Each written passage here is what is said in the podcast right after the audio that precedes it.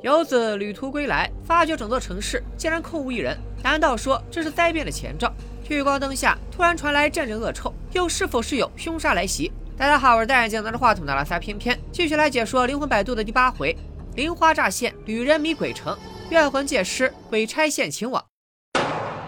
故事一开始，一位登山客打扮的大兄弟半夜来到了四百四十四号便利店，刚一坐下就是一脸虚弱。为了方便解说，咱们叫他老虚吧。冬青好心给他递了杯水，老徐推开水杯，转头对着冬青满脸的疑惑：“好奇怪啊，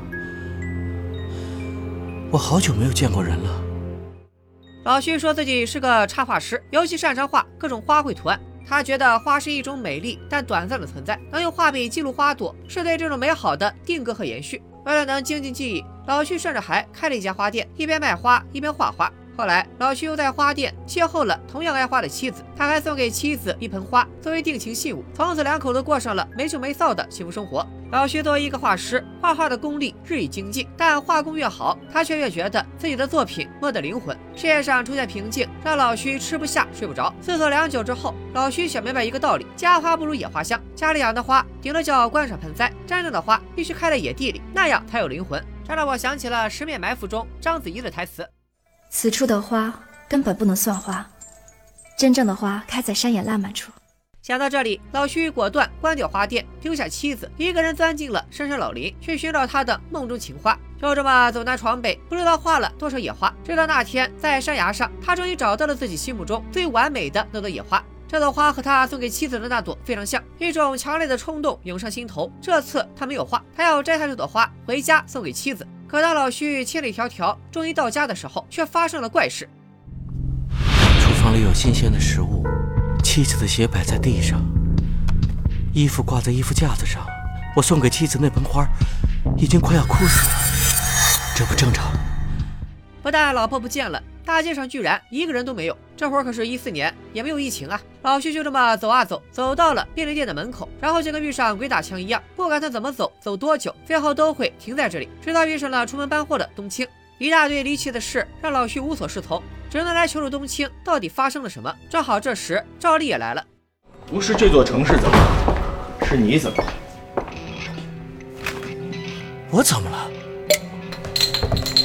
告诉他，告诉我。我怎么了？其实不是这个城市没有人，只是你看不到而已。想必大家也都猜到了，城里其实一直都很热闹，老薛的妻子也一直在家。之所以老薛看不到，是因为他早就死了，现在只是一只孤魂野鬼。老徐特别想回家，应该就是因为人死之后，鬼魂要在头七回门探亲。为了让老徐接受现实，赵丽特意把他带到了镜子下面，让他好好看看镜子里有没有自己。老徐的脑子开始飞速旋转。前文书咱们说过，老徐在采风的时候，在一处陡峭的山崖边找到了自己的梦中情花。他本想采回家送给妻子，没想到就在即将成功的时候，失足掉下了山崖。老徐的死因算是搞清楚了，不过这里还有个问题，咱们以往讲了那么多鬼，不管是刚死的萌新，还是死三十年的老炮，虽然人看不见他们，但他们都能看到人啊，怎么到老徐这里就变成了睁眼瞎呢？咱们暂且按下不表。赵丽准备带老徐回阴间，可老徐却十分抵触，高喊着要回家，夺门而出。老徐跑了，赵丽丝毫不慌，甚至愉快地喝起了啤酒。他死的时间不短了，作为一个鬼魂，他越来越衰弱了，所以他怎么走都走不出四百四十四号便利店的范围。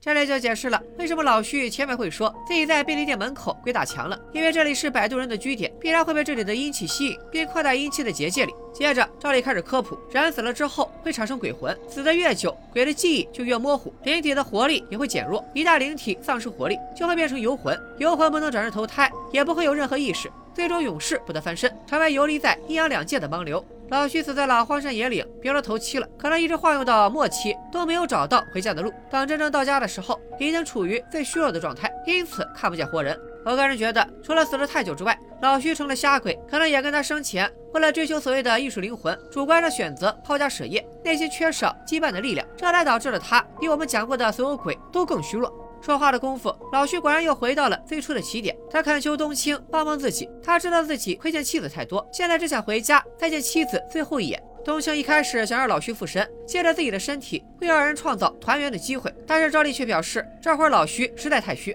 连夺舍的力量都没有，而且两口子用别人的身体见面，里面可能还有伦理问题。随后给了冬青一个笔记本，说这种纸可以通阴阳，只要老徐在纸上写东西，他老婆就能看到了。有了解决方案之后，冬青也放松了不少，便开始跟赵丽闲聊，聊着聊着就聊到了鬼差。按照以往的传说，不管是黑白无常还是牛头马面，鬼差都是俩人组队，怎么到了赵丽、木兰这里都是单线活动？赵丽听完也是一声叹息。用你们这边的话说，就是尼玛悲剧了，尼玛经济不景气，尼玛裁员啊！接下来阴间要搞毕业，一路闲聊，三人在冬青家落了脚。老徐拿着赵丽给的阴阳纸，为妻子画下了他看到的梦中情花。此时的老徐也终于明白，比起那些花花草草，他最爱的还是自己的妻子。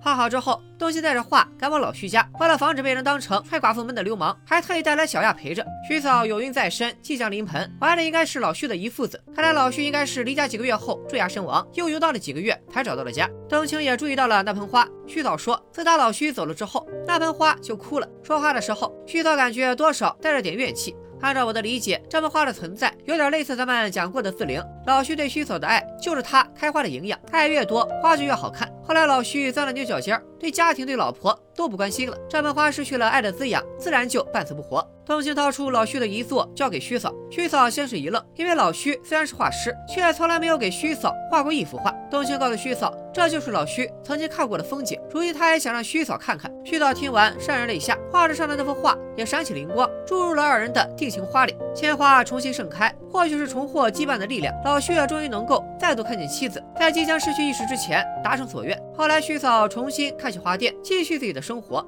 老徐的去向，剧情没有交代，但我估计有赵丽保驾护航，他应该也能顺利转世投胎吧。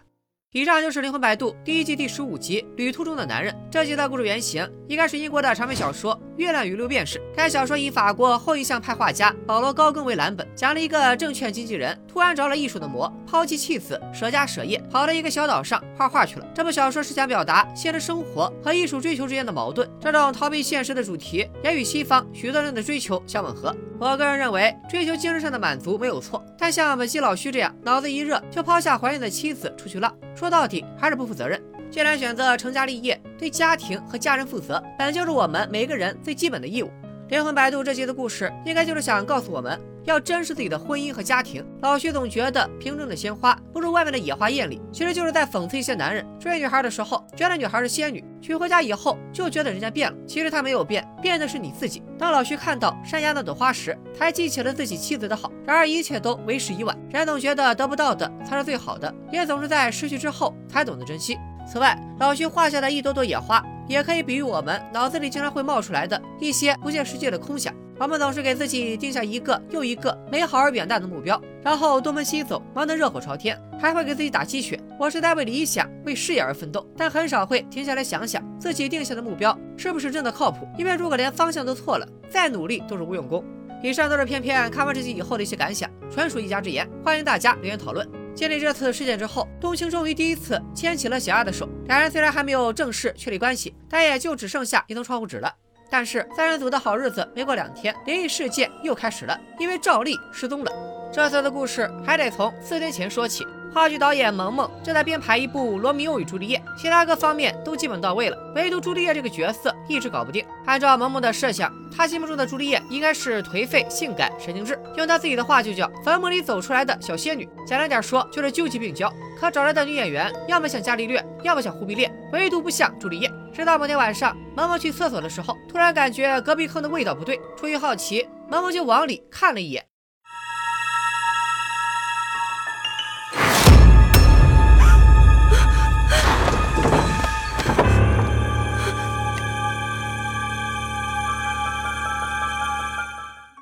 突然冒出个大妹子，给萌萌吓一跳。可再一看这张脸，清瘦苍白，神经质，这不就是我想要的小仙女吗？萌萌当即把大妹子带回台前，向大家介绍，这就是她刚从厕所里捡回来的朱丽叶。小朱同学也很给面子，之前还一言不发的他，突然就开始声情并茂的演起了朱丽叶。受制于经费原因，原片稍微有点尬，我就不放了。但对萌萌来说，这就是他想要的感觉。萌萌沉浸在天降朱丽叶的喜悦中，完全没有注意到小朱看自己的眼神有些奇怪。都说事出反常必有妖，果然第二天一早，赵丽就找上了小朱。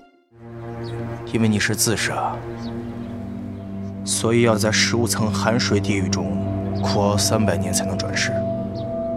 现在你借别人的尸体逃回来，所以罪孽和惩罚都是加倍的。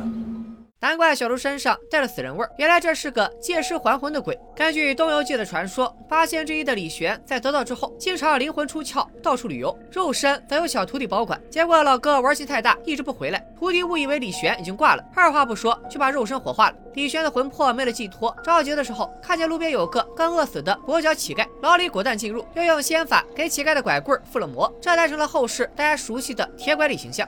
听赵丽的意思，自杀的鬼按照本剧阴间的规矩，得先受三百年的苦才能转世投胎。如今小猪借尸还魂，明显是坏了阴间的规矩，这才引来赵丽的追捕。但小猪对着赵丽耳语两句，赵丽丢下一句“晚上再见”，便转身离开。这个小猪到底什么来头？又跟赵丽说了什么？咱们先按下不表。赵丽和小猪聊天这会儿，正好被萌萌看到，他还以为是流氓搭讪，劝小猪别理他。随后又开始打听小猪姓什么叫什么，哪来的干嘛的。可小猪依旧一言不发，就跟个痴汉似的打量着萌萌，然后突然就用自己的嘴巴给萌萌的嘴唇涂润唇膏。面对这位局里局气的朱丽叶，萌萌一时有些手足无措，就先让小猪住进了服装间。萌萌的安排引来了男朋友的不满，此人也正好是罗密欧的扮演者，就叫他小罗好了。小罗一直觉得小猪很怪，要手机没手机，要身份证也没身份证，天天闭嘴装高深，这人指定有问题。萌萌却坚决反对，他觉得小猪这叫不说废话，演戏的效果也特别到位，简直就是朱丽叶本业。小罗提醒萌萌，这人身上有股子邪气，你肯定是被蛊惑了。萌萌表示啊，对对对，小猪既然能蛊惑我，肯定也能蛊惑观众。两人来到萌萌家，这会儿萌萌爸出差在外，家里只有萌妈在。萌萌一进来就找爸爸，引来了妈妈的吐槽。都说女儿是妈妈的小棉袄，但自家这个小棉袄穿在爸身上了，萌萌却毫不在意。我是我爸的小情人。吃完了晚饭，萌萌给小罗看他爸妈的照片，还告诉他老两口子以前就是话剧社的台柱子。萌爸演罗密欧，萌妈演朱丽叶，自己现在拍这出戏就是为了送给二老做结婚周年礼物。小罗却发现了滑点，这张照片明显 P 不是，这张照片明显被裁过，旁边明明还有一个人。萌萌也懵了，这旁边到底是谁呢？花开两朵，各表一枝。赵丽约了小猪晚上见面，小猪率先来到台前，但上台之前，他似乎在嘴上抹了什么东西。小猪正在台上表演，黑暗中，赵丽也念着罗密欧的台词走上台来，一轨一轨拆，宛如两个配合默契的老搭档，在台上你一句我一句的表演起来。我猜小猪之前给赵丽说的悄悄话，大概就是今晚你来陪我，好好演一出罗密欧与朱丽叶，老娘演爽了再跟你回地府。慢慢的，赵丽的枪已经顶住了小猪的下巴，所以。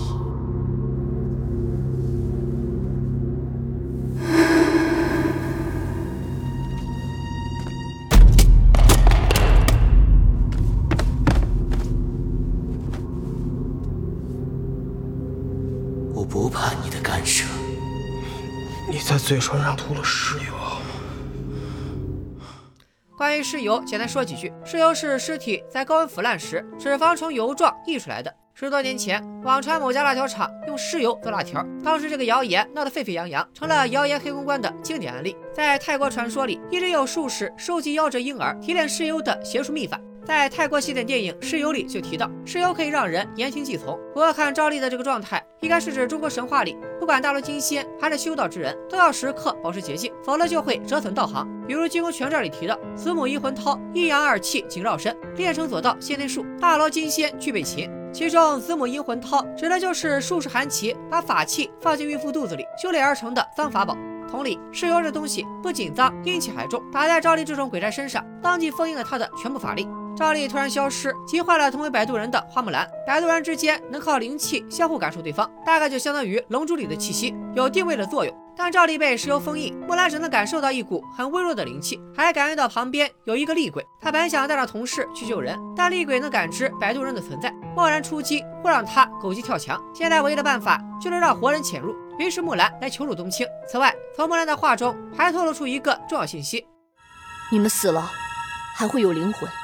但是我们摆渡人就什么都没有了。这句话也算一个小伏笔。难道说赵丽和木兰都只是没有灵魂的躯壳吗？具体咋回事，咱们放到后面再说。第二天一早，木兰把冬青带到剧院门口，刚下车就让剧场的工作人员当成群演，不由分说拉进后台开始化妆，还真是瞌睡了地枕头，完美解决了冬青的潜入问题。可他刚进到化妆间，就闻到化妆间里有股臭味，而且不光是化妆间，旁边的服装间也很臭。前文书咱们说过，小猪就住在服装间里，这会儿正好也在化妆间里上妆。工作人员们议论纷纷。更要命的是，小猪的脖子上出现了一大片淤青。站在上帝视角的我们都知道，这是死人身上的尸斑。但马上就要开戏了，萌萌也顾不上这么多，只是让化妆师给他遮好。正在这时，小罗突然把萌萌拽到一边。前面咱们说过，萌萌父母有张被剪掉的照片。小罗费了好大劲，终于在老校报上找到了照片的原图。照片上果然还有另一个男人。原来当时罗密欧采用了 A、B 角，也就是两个人来扮演。其中 A 角是萌爸，B 角就是照片里的神秘男人。根据当时的传说，两个罗密欧都在追求萌妈，后来萌妈选择了萌爸。神秘男子在罗密欧服毒自尽的这场戏里喝了真毒药，殉情自杀。这又是罗密欧用了殉情自杀。照片里的神秘男人很有可能就是借尸还魂的小猪，而此时萌萌已经约了父母来看自己的汇报演出，明摆着是要找倒霉。另一边，赶鸭子上架的冬青趁排练的空档，偷偷溜进了小猪居住的服装间。一通乱翻之后，果然在床头找到了赵丽的打鬼枪。冬青意识到这个小猪果然不简单。就在冬青翻箱倒柜的同时，小猪也感觉到气氛不对，赶忙跑进服装间查看。冬青躲在衣架后面逃过一劫。小猪没见到人，便转头去了地下室，而赵丽就被绑在这里。他刚想嘲讽两句，却被小猪糊了一嘴石油。一瞬间的痛苦让赵丽忍不住惨叫起来：“是你自己自杀的。”又不是别人要杀你的，你说你报仇又有什么用？能不能离我远点？身体太臭了，再说我这瓶都到你嘴里！啊！别别别别别别！见赵丽认了怂，小朱满意的离开，但他没想到冬青顺藤摸瓜找到了这里。开玩笑吧你？我要你们就……那我先走了。哎哎哎哎！哎，哎，姐姐，姐姐，解开！可还没等提赵丽解开绳子，小猪去而复返，凭借恶鬼的力量，三两下就制服冬青。就在他要痛下杀手的时候，啊！啊！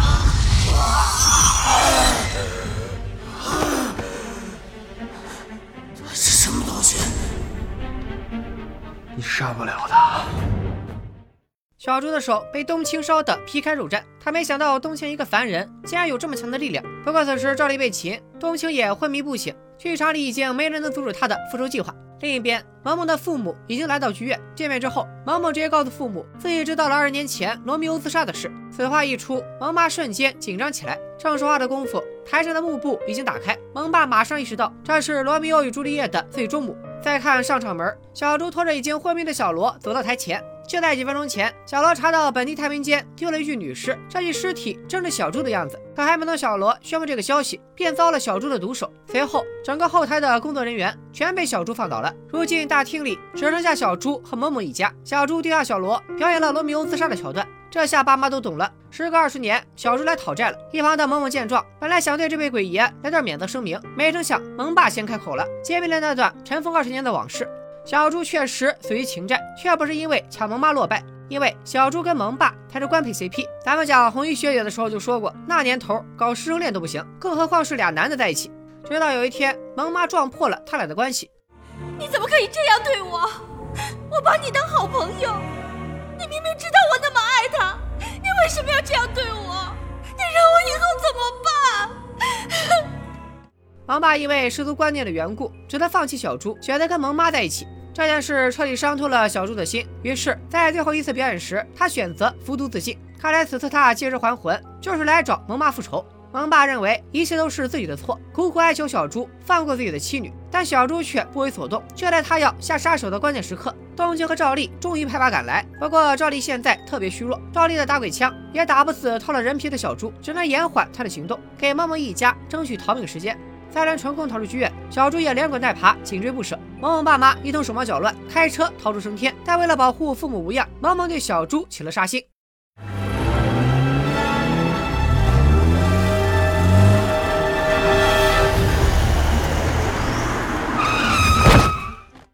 从没见过鬼的萌萌以为已经撞死小猪，不等冬青和赵丽赶来，就拖着小猪上了车，准备去坟地给压埋了。不过萌萌把小猪搁到了后座上，我总觉得有些草率。所有人都知道小猪是鬼，也知道这玩意儿是借尸还魂，而按照赵丽的说法，杨戬的车根本撞不死鬼。即使这些萌萌都不懂，从保险起见的角度来看，咱就不说直接报警，最起码把小猪锁在后备箱里吧。果然，没一会儿，小猪醒来，马上开始抢方向盘。小猪还不忘趁机揩油，给萌萌来了个爱的贴贴。紧接着一声巨响，车子撞了，俩人也纷纷被甩到了路上。又过了片刻，赶来支援的木兰带着冬青、赵丽和小亚也来到了车祸现场。此时此刻，萌萌已经灵魂出窍，只有一旁的尸体还在抽抽。至于小猪，则干脆一动不动。所以，故事的结局就是萌萌和小猪同归于尽了吗？并没有。他在萌萌死亡的一瞬间进入了萌萌的身体，他会用这个身体一直生活下去，直到这个身体自然的衰亡。原来刚刚那次贴贴就是小猪夺舍萌萌的操作，真正的萌萌已经死亡，并被赵丽带去阴间。按照莫兰的说法，成了小猪替死鬼的萌萌到阴间之后会受到非常严厉的惩罚。至于得到新身体的小猪呢？如咱们讲过的温姆兄弟那样，他会获得萌萌的身体和寿命，从此继续生活在阳间。东星听完还不放心，既然这次小猪能夺舍萌萌，谁知道以后会不会夺舍下一个人？这么循环往复的祸害人间，这有难度啊！至于小猪和萌萌的关系，赵丽认为，二年前小猪的死跟萌萌爸妈脱不了关系，两个背负人们者的孽缘，结出了萌萌这个孽果。现如今萌萌去世，小猪还阳，也算是因果循环，报应不爽。况且小猪这次还阳的根本目的不是报仇，他就是想占据萌萌的身体，留在萌爸身边。对剧场工作人员也只是打晕，没有下杀手，所以赵丽也不打算再管这个烂摊子了。于是，只有萌萌受伤的事件就此达成。你爸爸一回来，看把你给美的！哎呀，他可是有福喽，女儿啊，真成了他的小情人喽。哎，冤有头债有主，你说你想报仇，找他爸妈报啊？萌萌这是惹谁了？从这里我们也可以看出，林白的故事也并非都是正能量大团圆结局，很多故事的结局都会留有遗憾。这集的结局在网上就一直颇有争议，很多人认为万恶之源是萌爸这个脚踩两条船、没有担当的渣男，他才是应该报复的对象。不光萌萌是无辜的，她的同期妈妈也是受害者。剧中萌妈就有句台词提到，萌妈整天忙着工作不着家。但后来不知道怎么就流传出了一种说法，说这集大家看到的都是删减版。在未删减版本中，小猪并不是自杀，而是萌妈为了独占萌爸，把道具毒药换成了真毒药。如此一来，小猪向萌妈复仇就顺理成章了。可偏偏查了好久，实在是没找到他们口中所谓的未删减版。而且如果小猪真的是他杀，那地府不可能错判为自杀，还把他扔到寒水地狱。如果大家真的能找到这个未删减版，也可以在评论区里分享一下。灵魂摆渡第八回的故事，咱们就先讲到这里。在借尸一章中，冬青突然一发电眼逼人，击退小猪，随后就昏迷不醒。这一段完全是在明示，冬青不只能看见鬼，还隐藏着不为人知的神力。而且当冬青说道会不会有灵魂通过不断夺舍新的肉身，从而永远的活下去，赵丽和木兰的表情明显有些意味深长。至于他们的葫芦里到底卖的什么药，反正就剩两回了，大家再稍微等等。本期视频就先讲到这里。最后还是走一下流程，点赞过五万，咱们接着更新大结局前的最后一个单元回目。大家都很喜欢的五公子章节就要来了，咱们来看看冬青如何深陷饕餮迷局险丧命，又如何被一张塔罗牌敲定前世今生。拜了个拜。